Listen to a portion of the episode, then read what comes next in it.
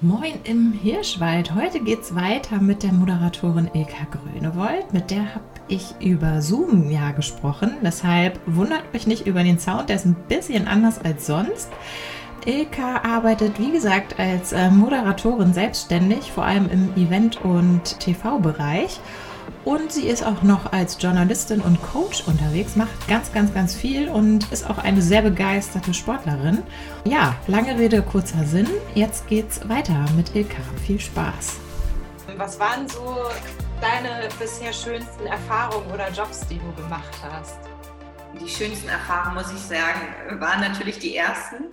Mhm. Die DJ Bobo-Nummer und die Viva-Nummer, das ist schon cool. Ich habe das auch mal alles digitalisiert und wenn ich mir das heute angucke, das war einfach eine coole, coole Zeit. Es gab damals auch noch nicht Trash-TV oder solche Sachen, ja. Mhm. Jeder hat irgendwie Viva geguckt und das, das war irgendwie eine grandiose Zeit. Ansonsten, wenn ich jetzt so zurückblicke, die letzten Jahre in Hamburg, ich habe so tolle Begegnungen gehabt, so tolle Sachen, auch eine Roadshow mit Guido Maria Kretschmar, mit Lena Gerke, also auch tolle Persönlichkeiten, wo ich sage, wow, das sind tolle Menschen aber eben halt auch tolle Eventformate. Ich durfte Eisgalas moderieren, da bin ich dann selber nochmal für Eislaufen vorher gegangen, um zu trainieren, dass ich da einigermaßen sicher auf dem Eis aussehe.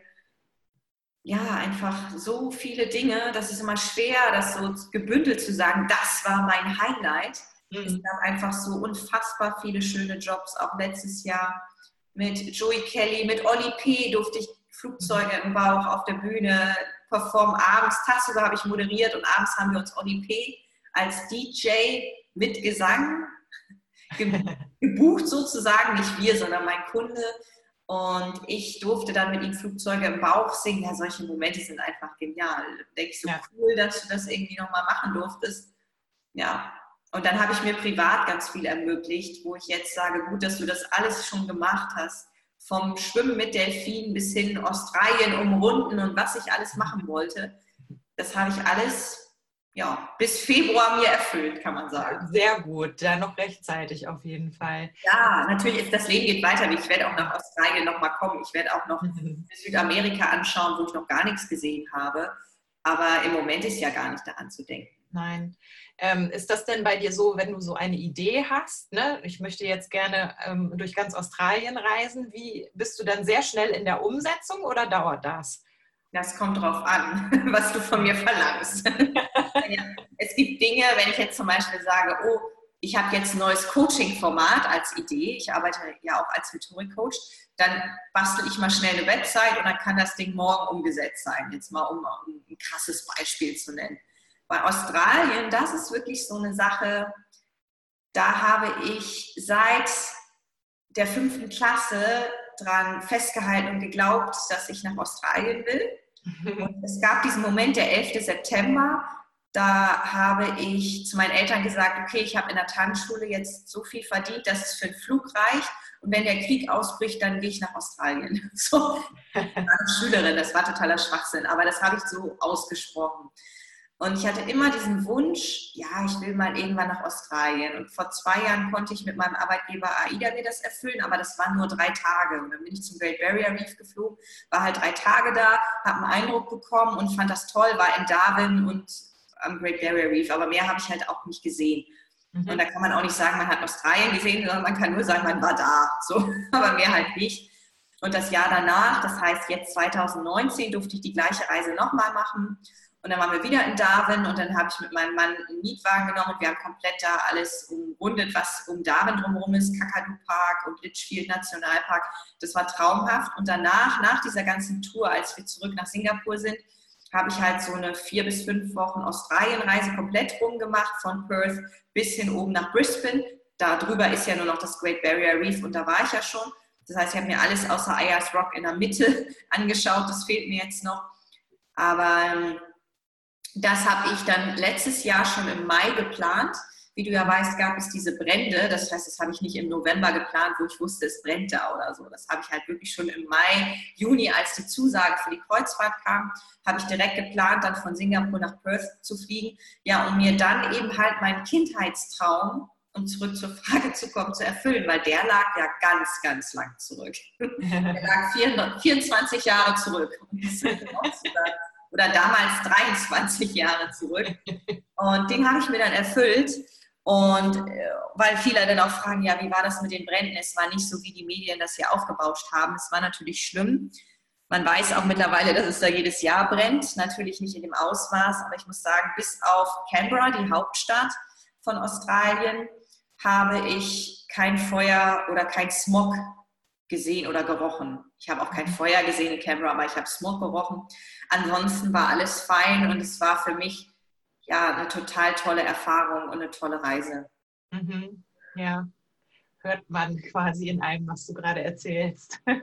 Ja. ähm, ja, warum ich das, äh, warum ich das äh, frage, ist, ähm, ich habe ja so ein bisschen halt äh, geguckt, vor allem auf deiner Webseite und auch bei LinkedIn. Und ich finde ja, dass du dich sehr, ähm, ja, sehr professionell auch präsentierst und halt wirklich alles ähm, auf deiner Webseite stehen hast, was du äh, im Prinzip schon mal gemacht hast. So, da steht ja wirklich alles über dich drauf und ähm, also das heißt, du trägst ja auch so deine Erfahrungen und Expertisen auch nach außen, was ich sehr gut finde, was aber, glaube ich, vielen Frauen auch oftmals schwer fällt. Also ähm, vielleicht kannst du noch mal sagen, also bei dir habe ich immer das Gefühl, das ist so hau raus, ne? So zack, zack, zack. Hattest du das Bewusstsein schon immer? Machst du dir da irgendwie Gedanken drüber vorher oder machst du einfach? Ich glaube, das habe ich von meinem Elternhaus, da haben wir ja auch drüber gesprochen. Ja. Ich bin halt sehr selbstbewusst groß geworden und man hat mir immer frei, alle Freiheiten gegeben. Das heißt, ich durfte alles machen, ich durfte alles ausprobieren, man hat mich immer unterstützt. Das heißt, es wurde nie gesagt, das macht man nicht, das darf man nicht oder was weiß ich. So, so ich habe trotzdem nicht geraucht und ich habe trotzdem keinen Alkohol getrunken, aber ich hätte theoretisch alles gedurft, sage ich mal, vom Elternhaus. Ich hatte sehr viele Freiheiten. Und ich glaube, das ist natürlich für mich eine Basis gewesen, die Kindheit, die Erziehung, heute so durchs Leben zu gehen, wie ich es mache. Was du schon sagst, einfach machen. Das sind halt Werte, die habe ich von meiner Familie mitbekommen und die lebe ich halt jetzt voll und ganz aus. Interessant ist das, was du auch gesagt hast, dass es natürlich viele Frauen gibt, die haben eine Scheu, sich zu zeigen. Die mhm. trauen sich nicht, egal in welchen Berufsfeldern. In meinem Berufsfeld weniger, weil du wirst nicht Moderator, wenn du dich nicht traust. Ja. Klar, in meinem Berufsfeld weniger. Aber was du auch sagst, Sichtbarkeit, Internet und so, da traue ich mich halt irgendwie alles. Ich habe da auch keine Hemmung oder Probleme.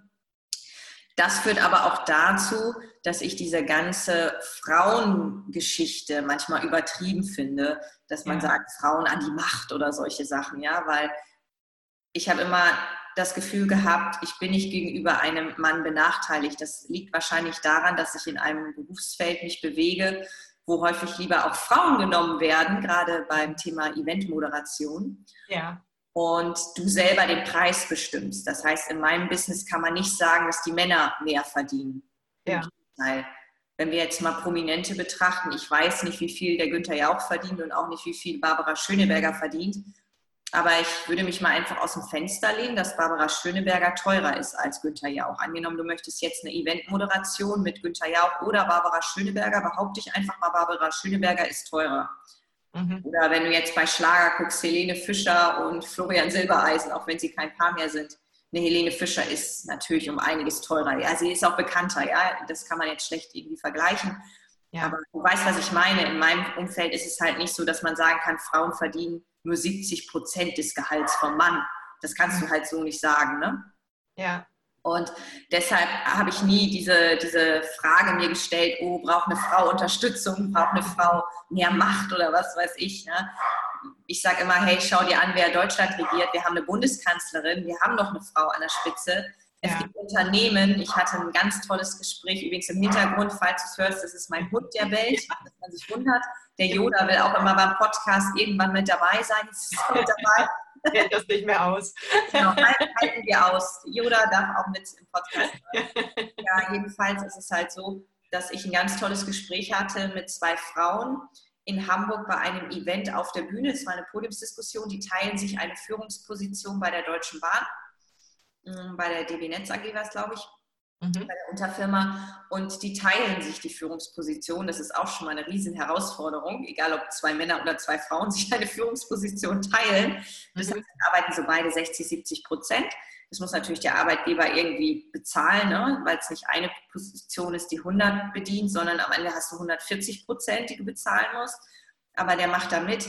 Und diese beiden Frauen zeigen irgendwie auch, okay, es geht als Frau, wenn du nach oben kommen willst. Ne? Es mhm. geht. Aber klar, man braucht halt das, was du sagst. Man braucht halt dieses Gefühl, ich will und ich mache einfach. Wenn du natürlich dich in dein Schneckenhäuschen verkriechst und sagst, ah, ich bin Frau, ich kann das aber nicht, ja. Da muss ich sagen, aus meiner Sicht, die sehr selbstbewusst groß geworden ist, ja, dann hast du auch eben ein Stück weit Selbstschuld. Ne? So, ja.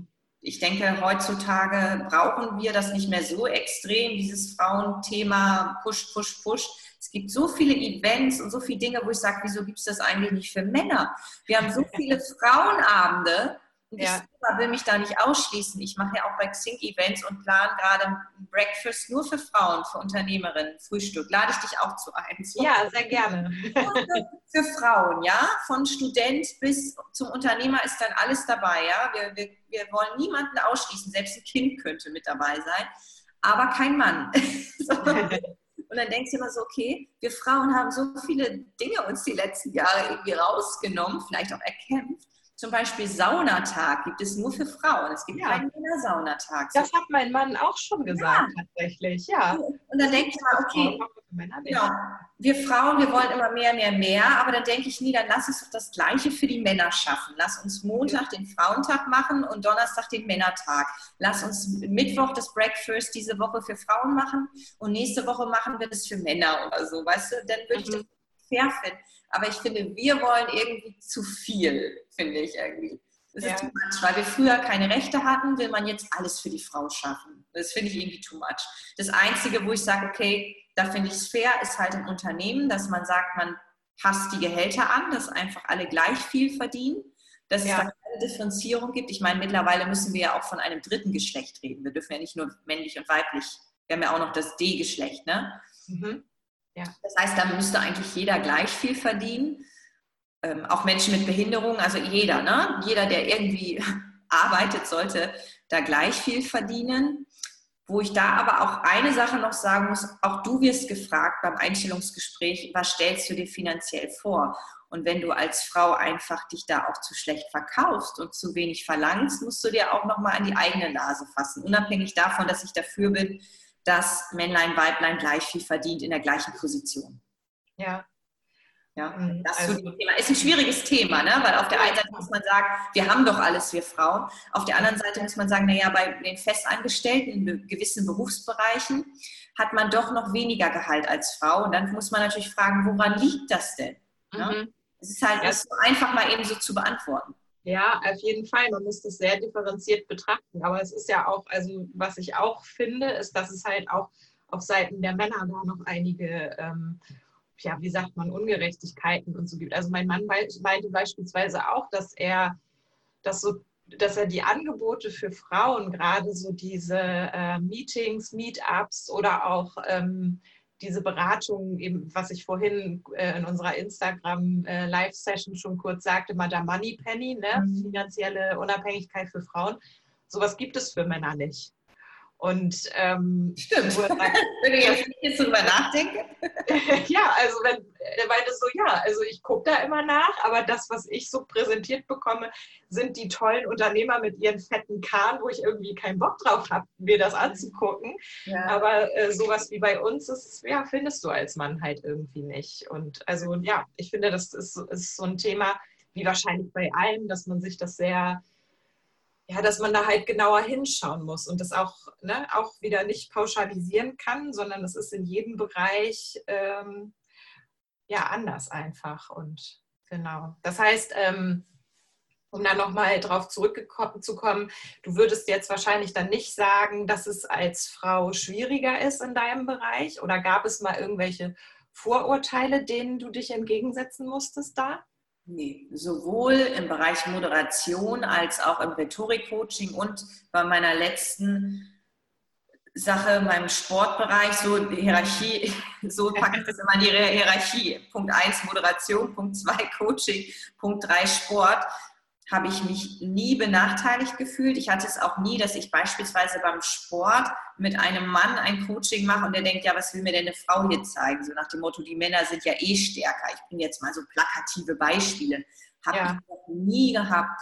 Ich glaube sogar im Coaching-Bereich ist man lieber bei einer Dame, weil die vielleicht auch manchmal empathischer ist oder vielleicht auch manchmal sensibler ist, aber auch das kannst du nicht pauschalisieren. Es gibt auch Männer, die sehr sensibel sind. Das ist halt immer richtig schwer, da irgendwie eine klare Aussage zu treffen. Ja. Trotz sowohl Moderation als auch Coaching, als auch Sport habe ich mich nie benachteiligt gefühlt. Im Gegenteil, mhm. bei Moderation glaube ich sogar, dass ich teurer sein kann als mancher Mann und man trotzdem mich nimmt. Aber da muss man auch nochmal differenzieren. Wenn du das über Jahre machst, dann gibt es auch Kunden, die wollen jetzt nicht männlich oder weiblich, sondern die wollen explizit eine Person. Die ja. sagen, wir haben die Frau Grunewald da und da gesehen, jetzt wollen wir die auch da und da. Ja, okay. So. Ähm, ja. Und ja. Dann ist es egal, ob du Mann oder eine andere Frau bist. Wenn die dich wollen, wollen die dich. Ja, ja.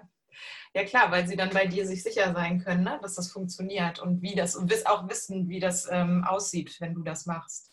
Genau, und das beziehe ich jetzt mal auf meine ganzen Kollegen, die haben auch ähnliche Erfahrungen. Ja? ja. Wenn die dann mal gebucht worden sind, dann steht die vielleicht wieder zur Wahl und bei dem gleichen Kunden, aber es gibt noch Alternativen, meinetwegen auch Männer. Und wenn man zufrieden ist mit der Dame, in dem Moment bucht man dann die Dame. Gleiches gilt natürlich auch für die Männer. Wenn man mit den Männern in dem Moment zufrieden ist, dann bucht man eben nicht die Dame, sondern den Mann. Also das ist halt bei uns im Bereich, das ist auch das Schöne, bei Moderation geht es noch sehr stark auch um die Personality und nicht nur um das, was hast du gelernt, was kannst du, sondern ja. der Mensch steht noch mehr im Mittelpunkt.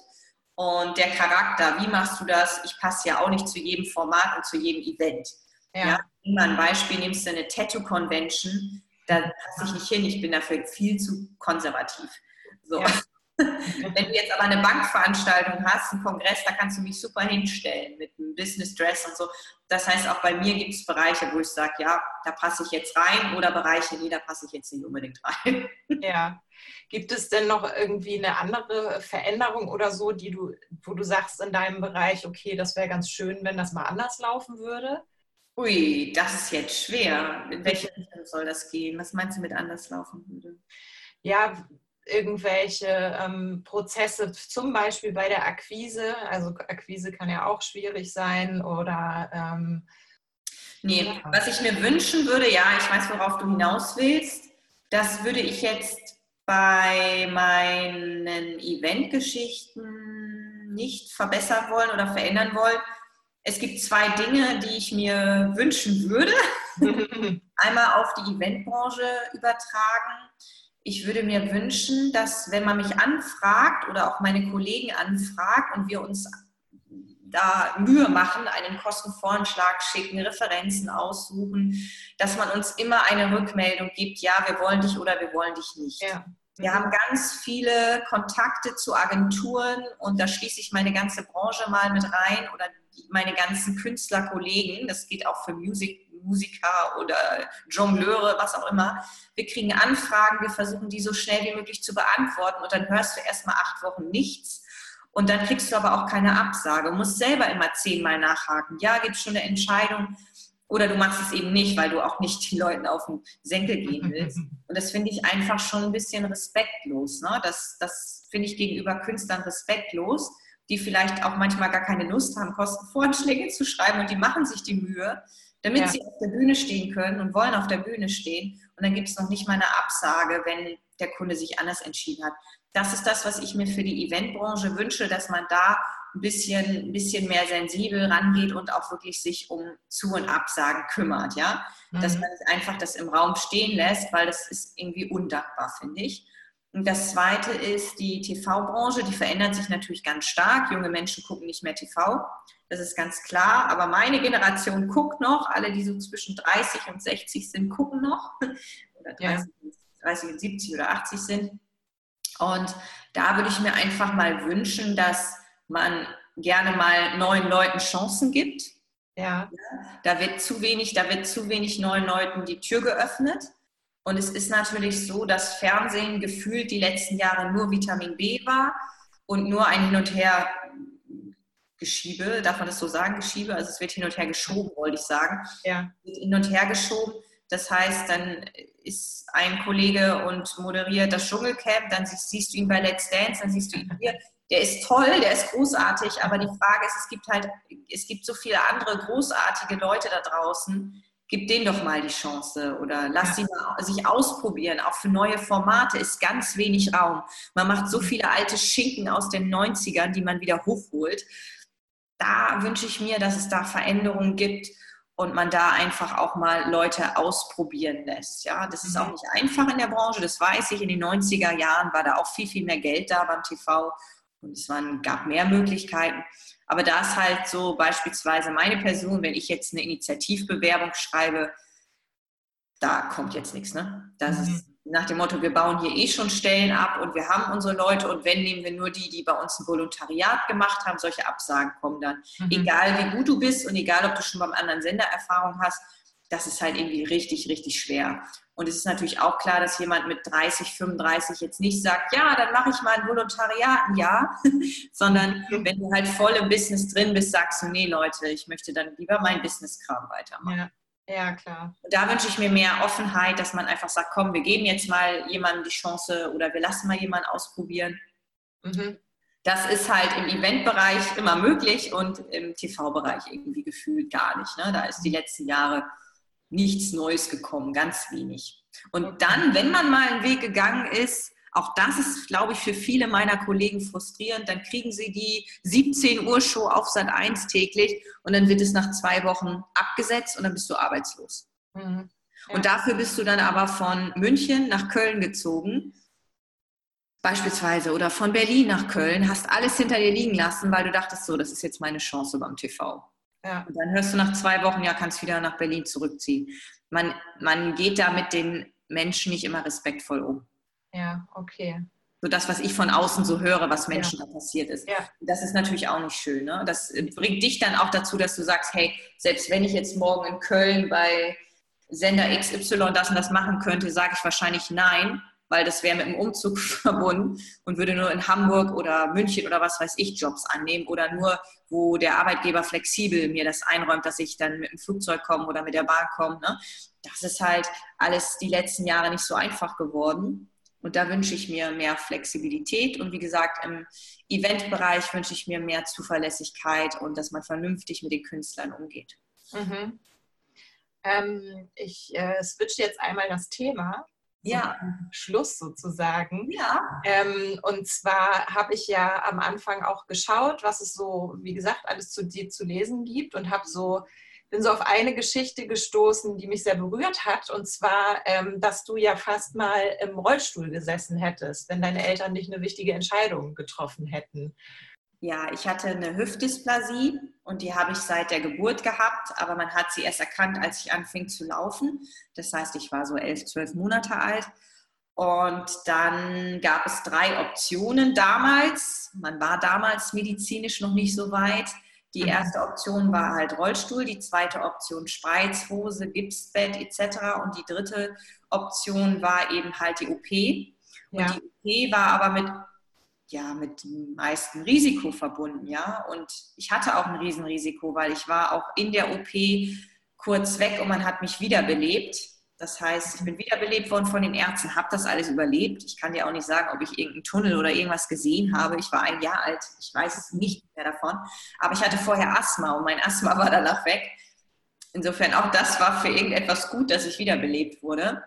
Jedenfalls ist es so, dass meine Eltern damals die Ärzte um Rat gefragt haben und dann haben die Ärzte gesagt, wenn es unsere Tochter wäre, dann würden wir sie operieren weil ich eben noch so jung war und das ganze Leben noch vor mir hatte. Und dann hat man mich operiert und deshalb saß ich nie im Rollstuhl, sondern nur fast. und bin aber dankbar, dass alles so gelaufen ist, weil das Einzige, was ich jetzt habe, ist an dem Oberschenkel habe ich so eine 25 Zentimeter lange Narbe, die ist mitgewachsen, die ist mein Andenken an diese OP. Ansonsten hatte ich noch nie eine Verletzung im Sport. Selbst in der Musical-Ausbildung, wo ich 20 Stunden die Woche getanzt habe, hatte ich nie Probleme. Toi, toi, toi. Und ich glaube, ich hatte damals die besten Ärzte gefühlt. Ja. Gut ausging, ja. Mhm. Und du machst ja auch einfach sehr, sehr viel Sport. Wir haben da ja schon mal gerade das ganz kurz angeschnitten. Ne? Das, Richtig. Äh, ja, zu Ironman-Zeiten komme ich halt auch auf 15 bis 20 Stunden Sport die Woche, zwei Einheiten pro Tag. Und wenn ich halt Marathon laufe, dann laufe ich so fünfmal die Woche. Ja, nicht immer unter Druck, nicht immer schnell, manchmal mit dem Hund einfach dass ich sage, ich bin in der frischen Luft, aber trotzdem belaste ich ja die Hüfte. Ja, ich laufe zwar nicht schnell, aber ich jogge ja immer noch. Ja. Und für manch einer ist das noch schnell, was ich da mache, aber für mich ist es wahrscheinlich schon, ja. genau. Für mich ist es noch ein Job. Und klar, das ist natürlich immer eine Belastung und einen Verschleiß werde ich irgendwann auch merken, aber der hat jetzt nichts mit der Hüft-OP zu tun, den wird jeder haben, der so viel läuft, ja, dass der ja. irgendwann Verschleiß irgendwo merkt. Ja, aber ja. da bin ich meinen Ärzten und meinen Eltern natürlich dankbar. Die haben im richtigen Moment die richtigen Entscheidungen getroffen. Ja, und ähm, Merkst du das an gewissen Stellen heute noch, also in Bezug auf, was du daraus heute quasi für dich ziehen kannst aus dieser Erfahrung? Oder dass es halt dir ja wahrscheinlich auch immer durch die Narbe auch ne, immer wieder in Erinnerung gerufen wird? Ja, ich weiß halt, wie viel Glück ich habe, dass ich laufen kann. Wenn ich beim Marathon welche sehe, die im Rollstuhl sitzen und geschoben werden, gibt es ja auch manchmal, dass hinten dann noch jemand sich anstellt und versucht, jemand mit dem Rollstuhl durch diesen Marathon zu schieben. In Frankfurt habe ich das, dass ich dann immer fast anfange zu heulen, weil ich mich so freue, dass ich eben halt joggen kann und nicht im Rollstuhl sitze und geschoben werde. Ja. Ich glaube, dass es mir ganz, ganz viel Kraft für meine Selbstständigkeit, für meine sportlichen Ziele immer gegeben hat. Ich vergleiche das immer mit Asterix und Obelix. Da gibt es doch diesen Drang, wo man sagt, da ist er reingefallen und deshalb hat er diese Energie. Ja. So, und ich glaube, so ist es bei mir auch. Ich hatte diese OP, dieses Kämpferherz, was wiederbelebt wurde, wo man sagt, ich will noch nicht sterben, ich will noch leben. Und das gibt mir, glaube ich, heute ganz viel Kraft und motiviert mich auch immer weiterzumachen und immer wieder aufzustehen. Weil ich glaube, ich habe im Leben so viel durchgemacht, da ist das jetzt, was wir jetzt aktuell leben, Pustekuchen dagegen. Ich meine, ich habe mit vier Jahren, das steht nicht auf der Website, mir die Zunge abgebissen. Oh. Habe ich komischerweise keine Narbe. Ich weiß gar nicht, wie die das gemacht haben, aber ich hatte nur noch ein ganz kleines Stück wie die Zunge dranhing und ich kann heute alles spüren und ich meine, ich brauche für meinen Job meine Zunge, ja, ich brauche die für die Moderation, ich mache Sprachaufnahmen im Tonstudio, ich habe keine Einschränkung. Ich habe insofern in meiner Kindheit ziemlich krasse Sachen erlebt mit der Zungenummer. Ich bin halt von der Schaukel geknallt und habe mir so schlimm auf die Zunge gebissen, dass sie ab war. Ja, jedenfalls heute ist das, was wir jetzt erleben, Ausgangssperre und finanzielle Einbußen, ist irgendwie alles Kleinkram dagegen gefühlt. Ja, ja alles, was so halt so im körperlichen, ja. Ja, ja, ja, genau. Ja. Ich, ich bin aktuell gesund und ich bin dafür jetzt erstmal dankbar. Das ist halt irgendwie das Wichtigste. Alles andere wird sich ergeben, was die Zeit mit sich bringt. Und ich sehe aktuell halt auch irgendwie eine Riesenchance, weil ich glaube, dass ganz viel jetzt digital gehen und auch da Moderatoren brauchen. Ich glaube, dass es weiterhin diesen persönlichen Kontakt gibt, weil der ist jetzt wichtiger denn je, weil man wird natürlich danach spüren, wenn man jetzt so isoliert wird, dass man wieder sich mit Leuten im Café treffen will und so. Ich glaube, es ist halt auch für viele Bereiche eine Chance jetzt. Ja. Kennst du das Gefühl, nicht weiter zu wissen, beziehungsweise was machst du dann? Ja, ich kenne das Gefühl. Ich hatte das im Abitur. Im Abitur. Ich weiß es noch, ich habe damals darunter sehr gelitten, dass ich mich verwählt habe mit meinem Leistungskurs Geschichte ich habe mich gar nicht mit der Geschichte an sich verwählt, sondern mit dem Lehrer. Ja, ja. Der wurde mir leider zugeteilt. Sprich, da habe ich mir damals riesen Sorgen gemacht, was total lächerlich ist. Ja, aber als Kind machst du dir Sorgen, wo man sich eigentlich keine Sorgen machen muss. Mhm. Und für mich ging die Welt unter. Ich dachte, ich schaffe mein Abi nicht. Ich habe natürlich alles geschafft, so, aber ich war vorher immer mehr oder weniger Jahrgangsbeste, Klassenbeste und so und bin halt richtig abgerutscht. Das hat sich dann auf andere Fächer übertragen und ich dachte, die Welt geht nicht mehr weiter für mich, was alles total lächerlich ist. Aber wie gesagt, aus heutiger Sicht. Damals ist für mich halt die Welt zusammengebrochen. Es ist wie beim Kind, wenn du dem irgendwas wegnimmst, ein ganz kleines Kind und es fängt an zu schreien. Für das Kind ist das jetzt vielleicht gerade das Wichtigste auf der Welt, wo du sagst, es ist doch lächerlich, dass ich jetzt dem Kind das iPad oder das Spielzeug wegnehme. Aber man muss ja immer die Perspektive sehen. Und für mich war das halt damals irgendwie eine riesen Herausforderung zu sagen, nee, ich, ich ziehe das aber trotzdem durch und ich schaffe das irgendwie mit dem blöden Leistungskurs und so. Ich habe es ja dann auch danach geschafft äh, oder nicht danach, ich habe es ja geschafft. Und jetzt die letzten Jahre hatte ich glücklicherweise keine großen Herausforderungen, weder privat noch beruflich. Ja. Auch wenn mal jemand krank war, dann habe ich mich um den Menschen gekümmert. Es ging dann wieder gut. Ich habe keinen engen Menschen verloren die letzten Jahre. Mm, ich bin große Schritte gegangen, was auch Immobilien angeht, Investments und so. Das habe ich aber immer zum Zeitpunkt gemacht, wo danach alles rosig war. Weißt du, was ich meine? Also ich habe ja. halt eine Herausforderung angenommen, hatte danach aber nicht eine Krise oder habe danach gesagt, oh Gott, wie soll ich das jetzt bezahlen? Sondern die Zeiten sind halt alle vorbei, sodass ich sage, oh, ein Glück, dass es jetzt passiert. Vor Jahren wäre es vielleicht nicht so toll ausgegangen mit der Corona-Krise, was mhm. mein Privatleben angeht oder mein Berufsleben auch. Insofern ja. ist es jetzt gut, wie es ist. Es ist jetzt an einem Zeitpunkt, wo ich irgendwie damit leben kann ja. ja. Das, deshalb hatte ich auch die letzten 15 Jahre hier in Hamburg keine großen Herausforderungen. Nee, das, wo ich wirklich gelitten habe, das war halt dann die Zeit, wo ich mein Abitur gemacht habe, die Jahre davor, 12. Klasse eigentlich, wo ich sage, oh, da habe ich wirklich gezweifelt, ob mein Leben noch einen Sinn macht, was total lächerlich ist, aber gut. Ja. Da habe ich halt gezweifelt, man muss es sich zurück in, zurückversetzen in die Zeit damals, da habe ich halt gezweifelt danach eigentlich nie, nie wieder. Nee, ich habe immer auch auf Ratschläge von Älteren, von Erfahrenen bei Selbstständigkeit und so vertraut. Das hat mir viel gegeben. Ja. Also. ja was, was würdest du sagen, was für dich so der wichtigste Wert im Leben ist, also privat wie beruflich? Vertrauen. Mhm. Habe ich jetzt mal so rausgeschossen. Ja, du, das erste, ja. was mein ja, weil, weil, Gesundheit ist jetzt kein Wert. Ja? Gesundheit, sagt man ja immer, steht ganz vorne an, bevor alles andere kommt. Und ich glaube Vertrauen. Ich habe zum Beispiel ein Riesenvertrauen in mein Privatleben.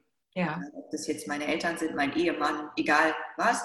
Ich habe ein Riesenvertrauen, dass da immer alles gut geht und wir äh, die richtigen Entscheidungen für die Familie treffen. Und beruflich ist mir das Vertrauen halt auch immer wichtig. Ne? Ich gebe Menschen das Gefühl, vertraut mir, dass ich euer Event zu einem guten Event mache.